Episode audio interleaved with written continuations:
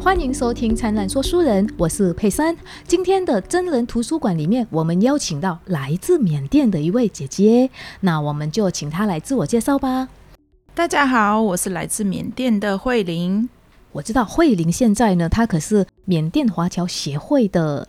秘书，执行秘书，对，好厉害的一个角色哦。还好，对，就是我还有另外一个，就是因为我同样是云南人，所以我除了缅甸归侨协会的秘书之外，最近又兼了另外一个，就是台北市云南省同乡会的总干事。哇，听起来就是感觉就非常的能干的一个人。归侨协会的秘书已经非常的忙了，而且他不止这个，他还有到学校去教书。还有带两个小朋友，我小孩算是还蛮好带的。嘿，现在还是就台北市云南省同乡会的总干事，反正就什么都得干的那个人。听起来好像非常的忙的一个职务。呃，对，就是那什么都得做。对，都是做什么呢？呃，就是可能会里面的所有事情，会员服务啊。那我觉得这两个协会是形态不太一样。那缅甸归教协会的话，我们是会员服务比较密集的，就是我们是服务缅侨这样，就是缅侨这一块。那我们的大活动大概也就是集中在点灯节、泼水节，又跟每年的那个会员大会。可是云南同乡会它又不一样，云南同乡会它的会员服务相对的不会那么多，可是它会务会比较繁杂，是它有很多的大活动，他们会有护国起义啊这些的活动，对。然后云南我们那边还会出书，所以可能每年要出一本这样，所以说可能这些东西就是我们这个总干事要得帮忙，就是把他们。弄好的，对我光想而已就感觉非常的忙了。那你这样子今天还可以百忙当中来到我们这边来录这个 podcast，真的是太感谢你了啊！不会不会，我的荣幸。我们回到慧玲姐的身上，哎，慧玲姐，我很好奇耶，你当初是在缅甸出生吗？还是原本就在台湾？你是华侨吗？对，我是华侨，我缅甸出生，来台湾念大学这样。所以你是在缅甸那边从小从出生到念高中毕业了之后才来。台湾念对对对啊，那你就所以你缅甸文应该就非常的强，还可以对缅甸文，因为我从小接触的也就是从小缅甸文中文双轨的，对，所以缅甸文可以算是我主打的，主要就是你白天我们都主要要上缅甸，那其他的缅甸学校的其他时间我们才会去上中文这样。那也是因为如此，你现在在这边教缅甸语，应该是非常的得心应手吧？啊，对，很开心。但是其实我觉得说，一开始也是有撞墙期的，因为你要知道说，我们从小学的制度，跟你教同样是你母语的孩子，跟你教不是你母语的孩子，那个我觉得你应该是是感同身受。对对，没错，因为我们教的方式不一样。对，你要去摸，重新去摸索说，哎，他完全不是这个母语底细的一个学生的话。我要如何把我的这个对他来说是一个天文字的这种东西教会他？其实那是你我我其实摸摸索了很久。对对，因为我们在日常生活就已经讲那个话，只是把那个话呢变成了比较漂亮，或者可以把它写下来写成文章。但是你去教不是母语的人，你就要开始思考：哎，以前那个文法是什么？就好像台湾人，你问他说：哎，中文的文法是什么？有绝大部分的人很可能是指不出来的。对对对对，哎。好，那你小时候住在缅甸的哪个地区呢？我小时候出生是在一个乡下，可能全村只有三十家，大概三四十家的一个，完全是华人的。我不知道你有没有听过果敢。果敢就是有从缅甸的其中一族，他其实是华人，不过难得缅甸政府有把他纳入一百三十五个民族之中的一族。对，那我们果敢话讲的话都是，如果你看过《再见瓦城》里面那个讲的话，就是他就是果敢话又跟云南话夹杂的讲的，哦，他完全是中文哦，你听得懂？是哦。再见瓦城，其实在那个灿烂曙光东南亚书店，在五月份有在播放哎啊，对，因为那个女主角啊，她的经历跟我很像，所以我到时候会来分享。对，哇，这样应该会非常棒。对，就是亲身经历的感觉。那这样子的话，你在那边成长的时候，有没有比较特别的故事跟我们分享？还有那边的生活跟我们台湾大概差别在哪里？不管是教育啊，或生活啊，吃的东西啊等等的。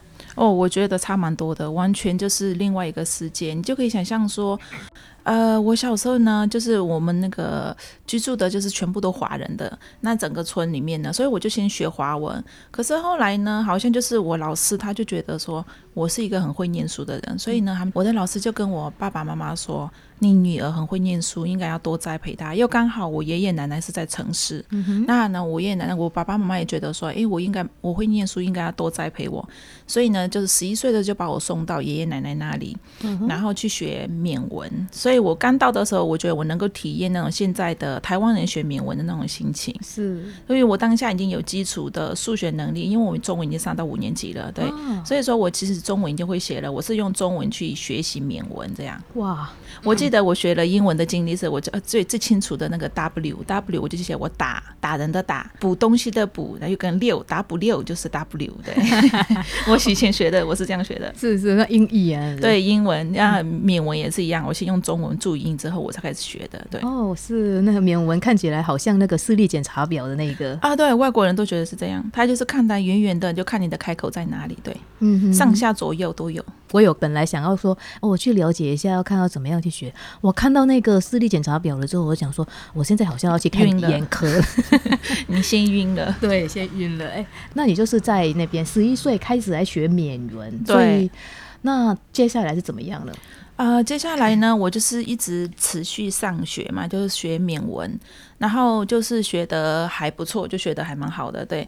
那可是呢，我后来念念念念到了大学的时候呢，就因为是八八事件嘛，一九八八年八月八号的时候，那个革命的事件之后，政府就是呃大学就爱开不开的，所以就变成说我大学之路就被中断了，就是可能念一下又关，念一两个月又关。那可是我我又想要升学，所以呢，我就想说，那我出国好了。那可是我们家人其实当初是非常非常反对。因为我其实，在台湾一个亲人都没有，嗯，是，嗯，对，所以变成说我是一个人，就是真的一个人自己闯出来这样。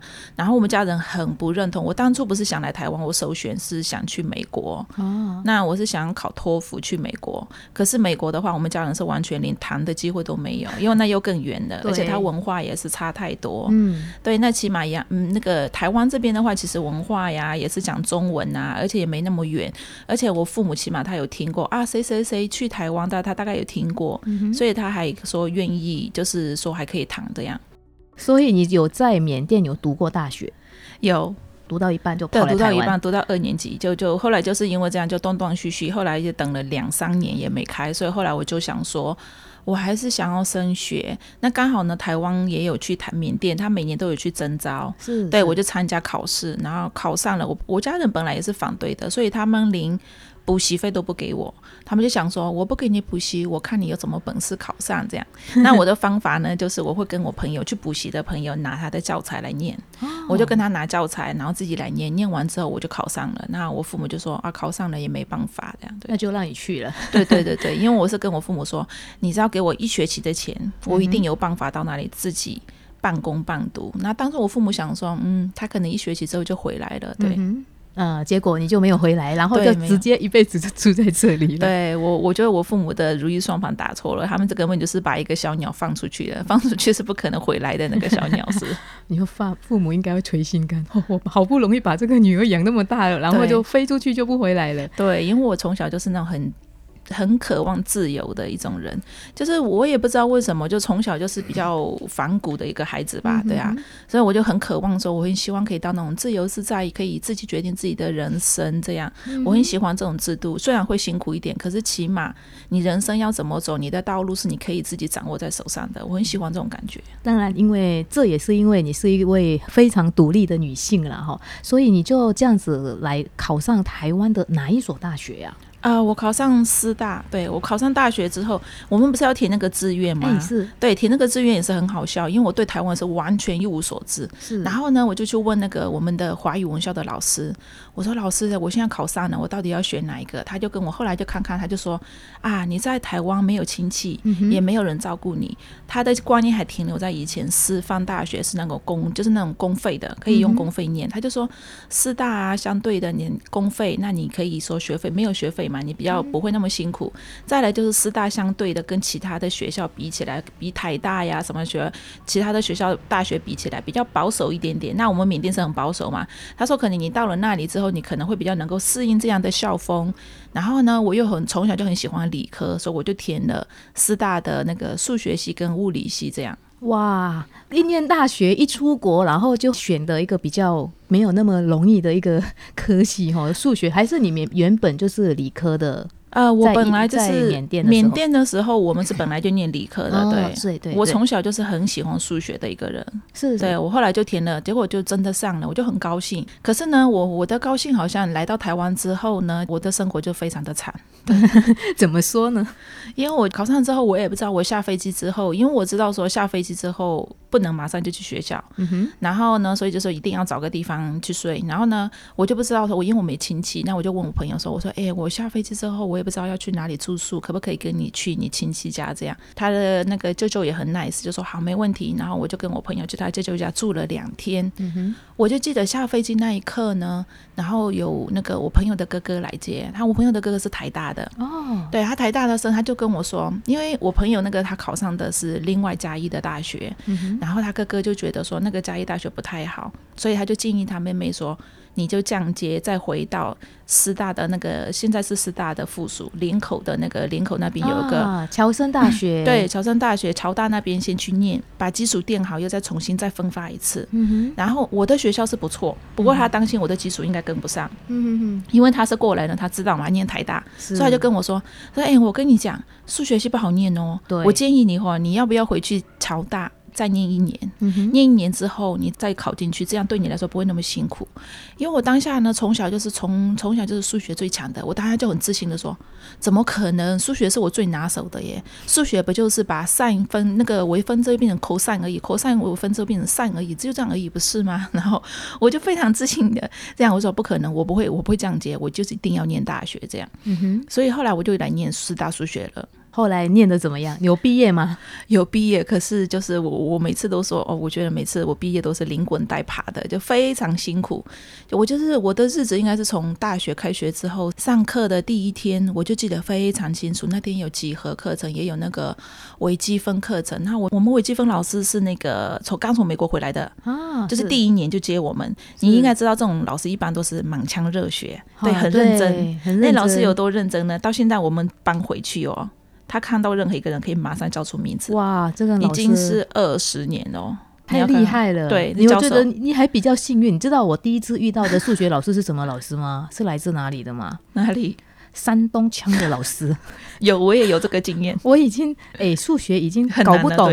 不是，我在印尼念的跟这边的已经不太一样了。对。然后又加上那种口音非常重的，我这老师到底是你公啥？对对对对，我是遇到一个动不动就会讲台语的。对，还讲讲讲讲台语，我说哦，讲到这是什什么？呃，讲到哪里了？我都一直在猜。后来老师好像意识到这个问题，就是几何课。我觉得那个老师已经是一个老老教授了，是是。他就每次讲一讲，就很容易就讲到台语，就讲的很嗨的时候，就一直讲台语。然后我想说，完蛋了，我听不懂。我，然后呢，他后来终于意识到了，他就说，哎，好像我们班有一个乔生哦，到底是谁？我说，哦，终于啦，赶快举手，说是我。他就说，你听懂我讲什么？听不懂。然后呢，就说我说老师，你要讲国语，你不能讲台语。你一讲台语，我就完全不懂了。你讲国语，我都听不懂了。你讲台语，那我更惨了。这样，所以说呢，可是我觉得我们班很可爱，你知道吗？就他就教的一些东西，我不会举证啊，什么这些东西我不会的时候呢，下课的时候我们完全不认识哦，大第一天开学哦，就有同学默默走到我旁边说：“那你有纸跟笔吗？”我说要干嘛？然后我就说：“哦，有啊，给他。”然后结果呢，他就开始坐下来，就跟我说：“来，举证是怎么样怎么样，就就算给我听，当下就教我。”所以，我们班算是，我觉得我能毕业算是很多贵人帮忙。是是，我们班的感情非常好，教授也都非常好。对，我真的，你遇到非常 nice 的同学了。对我们同学，我们班感情非常好，因为可能多数都是来自于南部，你知道吗？啊，大学感情要好，一定要住宿。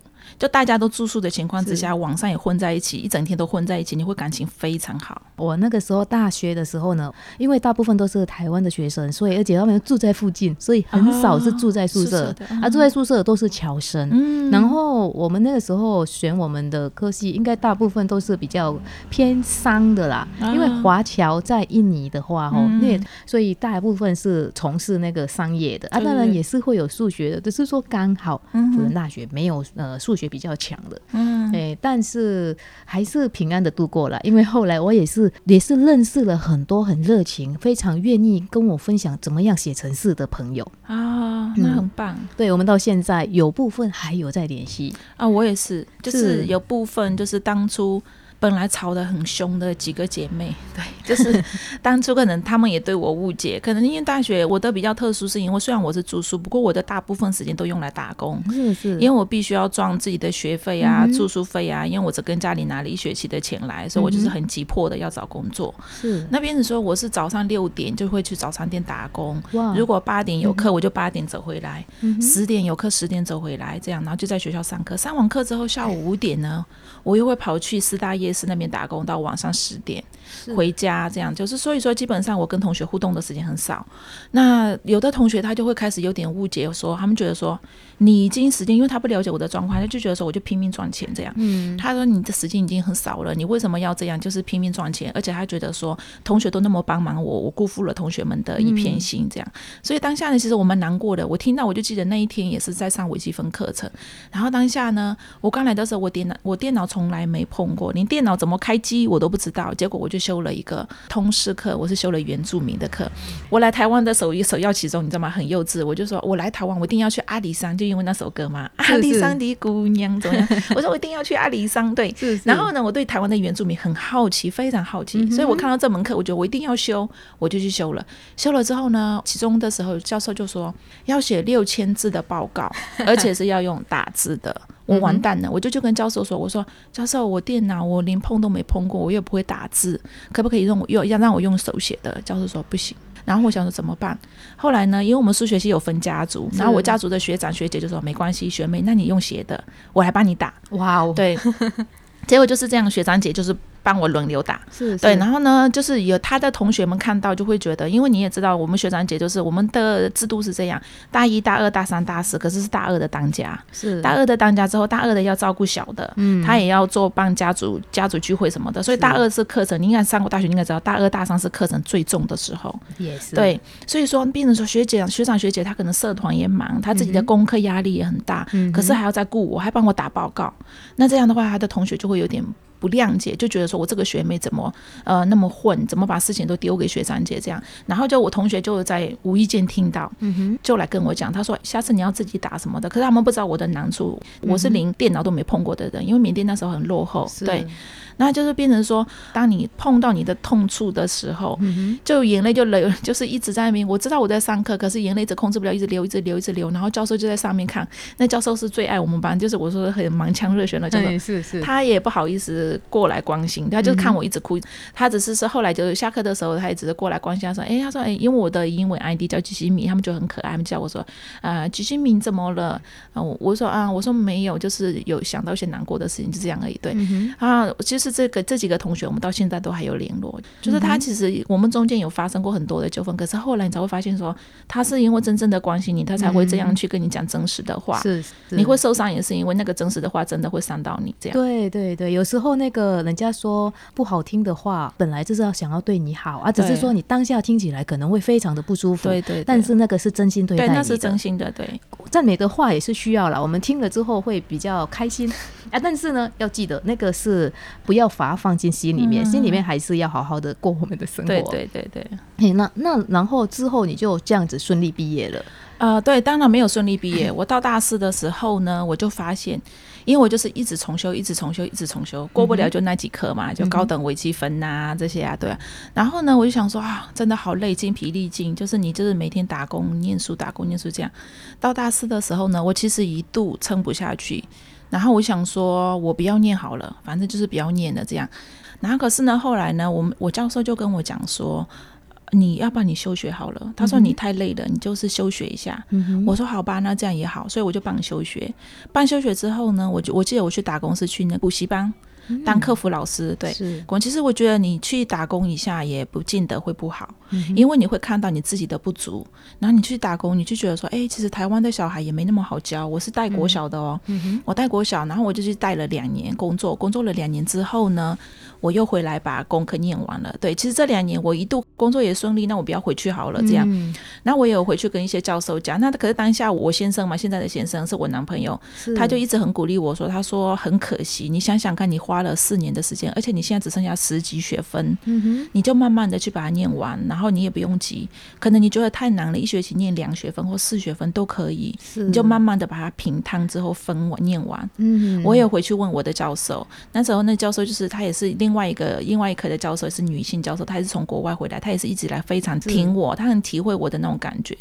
那我也就跟他谈，他说，他就跟我分析说，他说你要想想看，虽然你觉得说你以后，因为我去安全班当老师之后，我就发现我绝对不会去当老师的，我绝对不要当老师了。对，特别是我们师大毕业就是要去国中或高中的，我两个都不想面对数学系这个老师，所以我就变成说我不要当老师，我已经知道我不会去当老师。那我就跟老师说，我不会当老师，那我又何必要把它念完呢？可是教授就跟我说。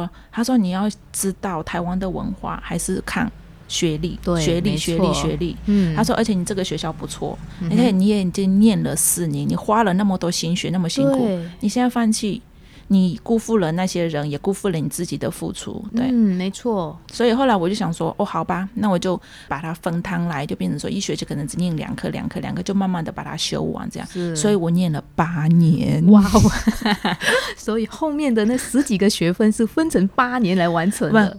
哎，两年哦，分成两年。对，你不是说前面前面四年啊，休学两年啊？哦，休学两年，所以那个十几个学分你是分成两年再把念完。对，这样是其实也是 OK 啦，最起码有完成。因为大家知道哦，很多人特别是侨生，他们休学了之后要再回来的话，其实是有点困难的。对，对我当下其实也很挣扎，我很我就是想说我。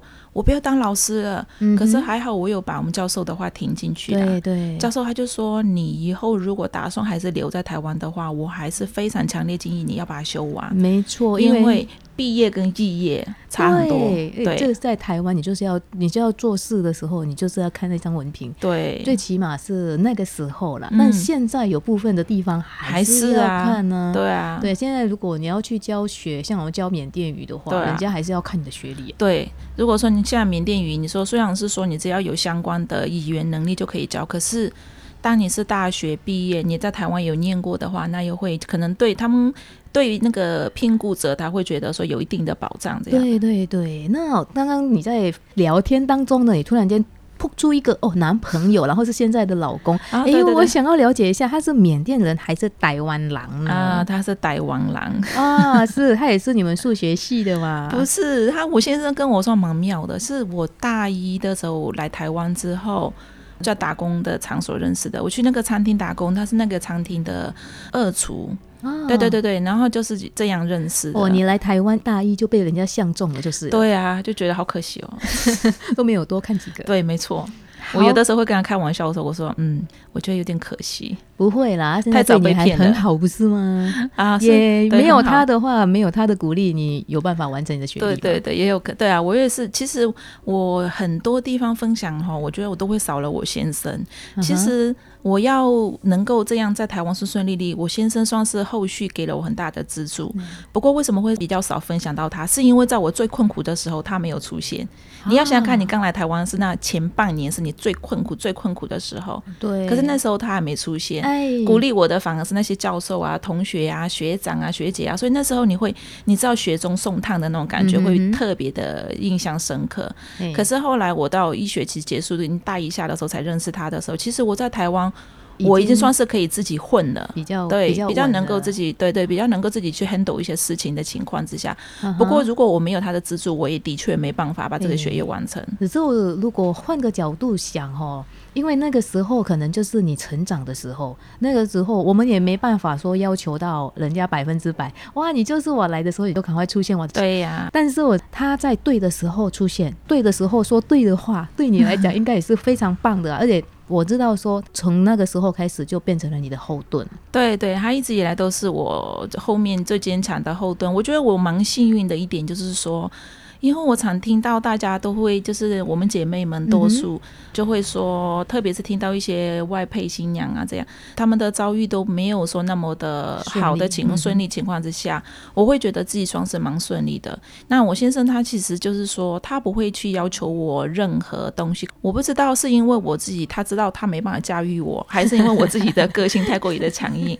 他基本上他都是你想做什么。就是你自己决定，他不会去跟我说 no 或什么，反正他就是在后面支持我，默默的支持。对对对对，这胜过于很多东西的。对对对，我就是比如说，我会跟他说，我现在我要做什么，他就会说好。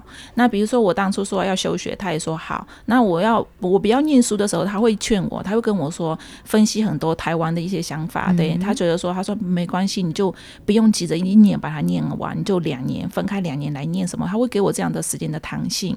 对他不会去说你不可以做这个或者是什么，对他不会限制我，一直以来都这样，就是让我自己走自己的路。我觉得这点是蛮幸运的。是，所以我觉得这个也是很不错的啦，哈。哎，那你们后来有没有回缅甸去探望你的父母？有啊，我大我记得我来台湾之后，因为我们当初出来很不容易，我们是从办护照哈，一直到出国，能不能顺利出国？顺利出国了，你要来泰国，泰国进不进得去？好，进去之后你还要面谈，你面谈之后。你的签证下不下得来？好，下得来之后，你来台湾会不会有问题？其实我们都是一关一关这样经过的。那我们的我就记得我们那本护照上面就写了，他唯一就是用另外一个写的，就是说全世界除了台湾有个南韩之外，其他国家都可以去。可是我就偏偏选了来台湾，对。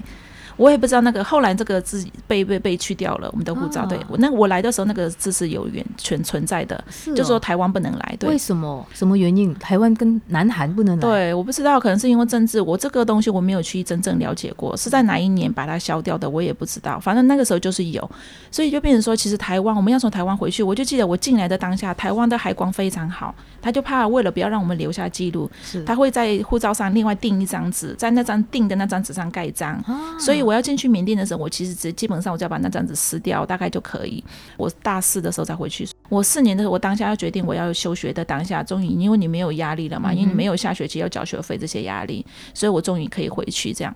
那时候我也是，就说要带我先生回去给我父母看。那个时候已经结婚了吗？还没，还没，没。哦，还是男朋友。对对对，因为我我当下就跟我先生，我其实讲起来有点很理性。我是，我就有跟我先生讲，我带你回去给我父母看，跟你亲戚看。如果他们不同意的话，我应该不会跟你走下去。哇，因为我知道我我在这里是。完全无依无靠的。如果在这种状况之下，我没有得到家里的祝福，我觉得我根本就是没必要去冒这个险。对，讲讲的我觉得有点残忍啊，对呀。可是呢，我也交代我就是当下我回去，我也不敢直接回去哦。就是当初要回去有两个路线，一个就是从泰国，你看再见瓦城应该就知道那个什么坐在那个汽车轮胎里面那个偷渡过去嘛，五百块我就觉得是你给他台币五百块，他就会从网上啊，从你坐在那个上面就会有人把你拉到对面去，就回到缅甸了。对对对，这是一个路线。第二个。路线就是缅那个从呃昆明那边回去，中国大陆回去。那因为我家是在缅北，跟中国大陆比较近，那我爸爸就进到中国大陆那边等我。那我就从这边飞昆明，然后再从昆明再飞到芒市，一路上在这种车这样慢慢的去跟我爸会合。哇，你这样回家的路到底要花多少时间呢？花很多时间，就是我从我到香港要转机，转机之后到昆明。昆明我还要再停顿，就是休息，因为我没有来，我当下是我自己喜欢玩啊，我就是在昆明，我想旅游，所以我就停了一两天。是旅游完之后，我又再买飞机票，又再到那个芒石那边，然后从那里还要再坐车，才能够去跟我爸爸汇合到边界的地方。这样，那个时候你跟你的男朋那个时候的我先生可以直飞，对我朋友可以直飞到到哪里？他可以直飞到阳光。哎，所以是我先回去，我先回去之后，他到阳，我再跟他说他到阳光，我会安排好接他的事情，我们在缅甸再会合啊。所以台湾人本身飞过去可以没问题，对。但就是如果缅甸人呃从台湾这边如果有台湾的那个签证的话，可能就会发生问题。对你现在想想，你不会觉得很讽刺跟很无奈吗？你明明是你的国家，可是你回去。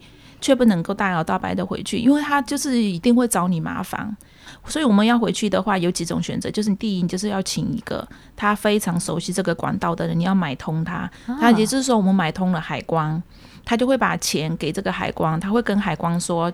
他名字都会有那个 list 会有。嗯哼，然后呢，他买通好之后，他会跟我们说，你下飞机之后你去几号柜台，他会告诉我们去几号柜台，我们也只能去那个柜台。是那个人一到了，一看我们 passport，他就知道说，哦，这个人是跟他买通，就会不会找你麻烦，是他就会让你 OK pass pass 这样。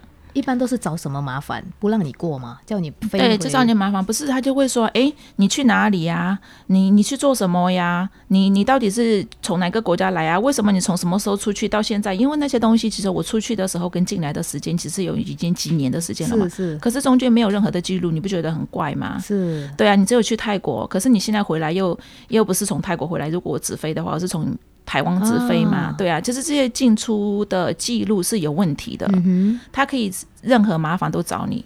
那这个部分现在还是这样子啊？还是现在比较好了，现在当然比较好，现在好很多。好很多，现在就可以直飞到阳光。可以，现在别个可以好很多，所以我们很很珍惜民族。哦，是很珍惜民族。说到民族这一块呢，因为书书店这里呢，我们就是在办移民工文学奖的时候，有几位作品是来自缅甸的。啊，对对对对对然后我们就是要有寄一些书要给评审，啊只是说我们从邮局那边，他说缅甸因为疫情的关系没有收国际包裹，到现在我们没办法寄过去，不晓得从你们这边是可以寄啊，是可以寄，可以寄。哦，所以我们是找错管道了，就是、嗯，对，就是官方的不行。哦，官方的不行，所以私人的是可以的。可以哦，好，那我了解。嗯，那我们今天也分享了很多哈、哦，对呀、讲了很多。讲了很多在你的生活历程啊，嗯然后后来就是你的先生遇到你的父母，然后也过了你父母这一关就是对对对，可能就是我先生是那种台湾人讲的什么点点加沙挖工那种人，就是很会骗长辈。没有啊，心脏也够强啊，因为你看，你给给他威胁说，哎，我长辈不要的话，那我们就分手了。哦，他赶他当然要赶快好好的表现啊，就是他，因为我先生就是那种长辈看了会喜欢的样子，啊。就乖乖的那种人，对乖啊，乖的，对对对，长辈就很喜欢那种乖乖的人啊，对吧、那我先生又刚好长那个样子，所以呢，我当下很好笑的是，我回去之后呢，我姑姑啊、叔叔啊、所有亲戚啊，全部就把我其实基本上是我姑姑、叔叔对我的分量影响很大，因为我从小十一岁之后就去了之后就奶奶家嘛，嗯是，所以我姑姑等于我半个妈。后来呢，我姑姑呢还逼婚呢，他还说。逼婚对你赶快结婚，你要马上结婚。我说为什么？这个男生太好了，要不然的话你没人要你了。我说没人要就没人要啊。然后呢，我姑姑的想法就是说，你看你长得又丑，然后又不会煮东西，你有什么专长？讲话又直接又伤人，然后呢你什么专长都没有，所以呢现在有男人要你，你赶快嫁。然后我说不要。我现在我我结婚的年龄，我本来就规划在我要二十九岁，我要先玩一玩，我还没玩够，所以我不会结婚。那我姑姑当下就很好笑，我姑就一直逼我赶快跟我先生结婚。蛮好玩的 啊。后来你们就结婚了，没有哦，后来我也没结啊，我就说不要啊。然后回来之后，嗯等到我的那个年龄，我想结婚了，我才跟我先生说，好，今年可以结婚了。对，哦，你先生真的人非常的 nice，哦、对我先生都很 nice，，对，不只是接受了你所有的条件，还要等你等到你 OK 愿意愿意，我觉得 这个是已经很 OK 了啦，非常棒的一个对对对先生。那后来呃来到台湾，然后定居了，就直接这样定居，然后嗯就还接了这么多业务。嘿，我其实定居了之后，有一段时间是没工作的，所以我才说，我觉得我先生是蛮好的，他一切都是让我自己的我自己的人生我自己来规划的。嗯我也有段时间没有工作，就是我为了带孩子，因为我当下结婚完之后，就赶快积极的规划要生孩子。可是后来就是说老天作弄，我第一胎的时候是子宫外孕，因为我当下在打安亲班老师，也是客服老师，那可能就是整个情绪上下，你知道孩子，孩子一天可以把我惹嘛？马上情绪咚上去，然后停下来，马上压下来，所以就是这样。所以后来我第一胎是子宫外孕。那子宫外孕情况之下呢，我这个人呢很怪，我从小就已经从小就立下说，我身为女人，第一我一定要结过婚，第二我一定要生过小孩子，女人该经历的我一定要经历过。所以呢，我就跟我先生说。因为医生就告诉我说，你现在子宫外孕，那你下一次子宫外孕的机会会比别人更高出更多倍，所以说一定要把身体调养好。那医生就说，其实心情压力是最重要的。所以后来呢，我就决定跟我先生说，我一定要生小孩，所以我接下来我不要工作，我要完全在家里耍废，这样我就是要完全放松放空，这样。我先生也说好。那我从那个时候我就开始不工作，就是一直这样在家里休息。我大概是一直到怀孕生小孩。然后到之后照顾孩子，可能我中中间可能休息了五六年。嗯哼哼哼，之后就又回到职场了。对，等你第一份工作是什么？我回到职场的第一份工作，我记得就是华夏科技大学的那个，就是缅甸语跟文化的讲师。对，当下本来是一个学妹，她接了一学期，后来就发现说，她可能这不是她喜欢的，她还是想要回去做别的。那她就跟我说：“哎，学姐，你要不要接？”我说：“华夏，哎，跟我那么近耶，好啊，因为我也很想啊。我我一从大一来的时候，别人问我说你来自哪里，我说我我就很高兴跟他说：哎，缅甸，你知道吗？是什么什么？大家都对缅甸一直一无所知。然后我就很高兴跟大家分享，那这是我很喜欢做的事情。是，所以我听到这个时候，我说好，我要我要，所以我就去了，对我就去接。”所以你一开始原本的是就是因为不想要当老师，所以差一点就肄业了。对，然后现在又回到当老师，只是说这个老师不是数学的老师，而是你喜欢的介绍缅语啊，还有介绍缅甸缅甸文化。我觉得这个很多东西真的是那个时间点非常的重要。对，如果你那在一开始就接这个可。或许你不会喜欢这份工作，没错啊，但是你过了一段时间了之后，你这样子在分享这些东西的时候，你会更有心得。对，然后所以我现在跟同学们分享啊，我都会跟他们讲说，我就跟他说，你知道吗？我刚来学台湾大学的念大学的时候，我一进来，我们数学系有三个侨生，一个是来自于韩国，一个是来自于澳门，一个是缅甸，就我嘛。对，然后呢，韩国的那个呢，他可以去那个时候，你知道韩剧开始夯，大家都要学韩语，他就去教韩语的那个补习，对他可以去教补习韩语补习，然后呢，澳门的那个。他因为他会那个粤语，他就去那个粤语的运动的店里面去工作。那反光是我，我进来我想说，嗯，那我应该可以做翻译，所以我就把履历啊全部写一写，就丢各大的就网络上找那个翻译公司，我就开始丢履历。你知道吗？直到我大学毕业为止，我一个字都没翻到。我当下呢，我很生气，我非常非常生气。我大一的时候，当下我就觉得，我就跟我同学说，好好哦，你可以用你以前学的东西来赚钱。可是我不知道我为什么要花了那十几年的时间去学这个。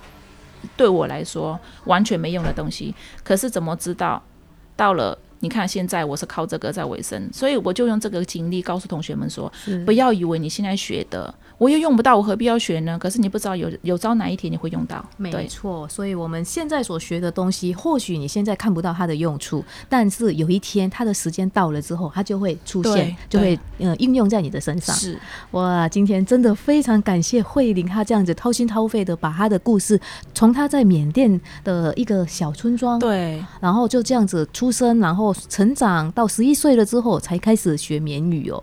所以那前面的时候，他都在写中文。对，哎啊，又在那边学了大学，结果缅甸的国家因为政治的关系，所以就没有办法说呃好好的把它读完，因为他们就缅甸政府就是让你有的读，有有时候就没办法读。嗯啊，这这个在这个时候呢，竟然就可以。来台湾读书，对，对，真的都是时间到了，他就是该怎么做就怎么走，这就是我们常常跟我们讲到桥头自然直，对，没错。但好像你也是念大学的时候也没有一路顺风啊，对啊，也是会遇到挫折，而且你说你跟你先生没有一开始遇到，但是你们是在对的时候遇到，那个比一开始就遇到来的好。对啊，说不定一开始就遇到，可能我们中间的摩擦会更多。对，也说不定啊。对，所以这个很多东西呢，我们不要说，哎，现在我们做的事情感觉好像没有意义，但它可能在你后面的人生的某一个阶段，它会发出它的作用。作用对，哎，这就是我常跟学生鼓励的。我说，你的口袋里武器越多，来日的时候你需要用到的时候，你会比别人更有优势。没错。好，那我们就今天真的非常感谢慧玲，谢谢，谢谢佩桑。呃，也谢谢各位听众，那我们就先到这里喽。好，拜拜，拜拜。